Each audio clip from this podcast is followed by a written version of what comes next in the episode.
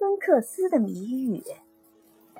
在古希腊神话中，有一个长着女人的头、狮子的身体和老鹰的翅膀的怪物，名叫斯芬克斯。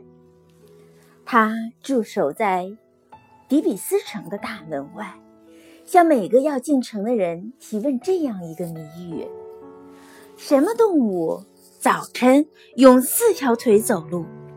中午用两条腿走路，傍晚用三条腿走路，腿最多的时候，正是他走路最慢、体力最弱的时候。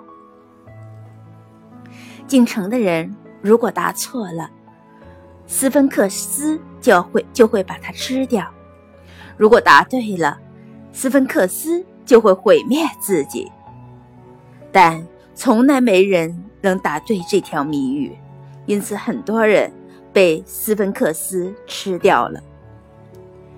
有一天，大英雄俄狄浦斯从这个城门经过，斯芬克斯照例也给他出了这个谜语，但俄狄浦斯很快就回答出了谜底，斯芬克斯羞愧万分，跳崖而死。俄狄浦斯的答案是什么呢？正确的答案是人。在生命的早晨，人还是个孩子，用两条腿和两只手爬行。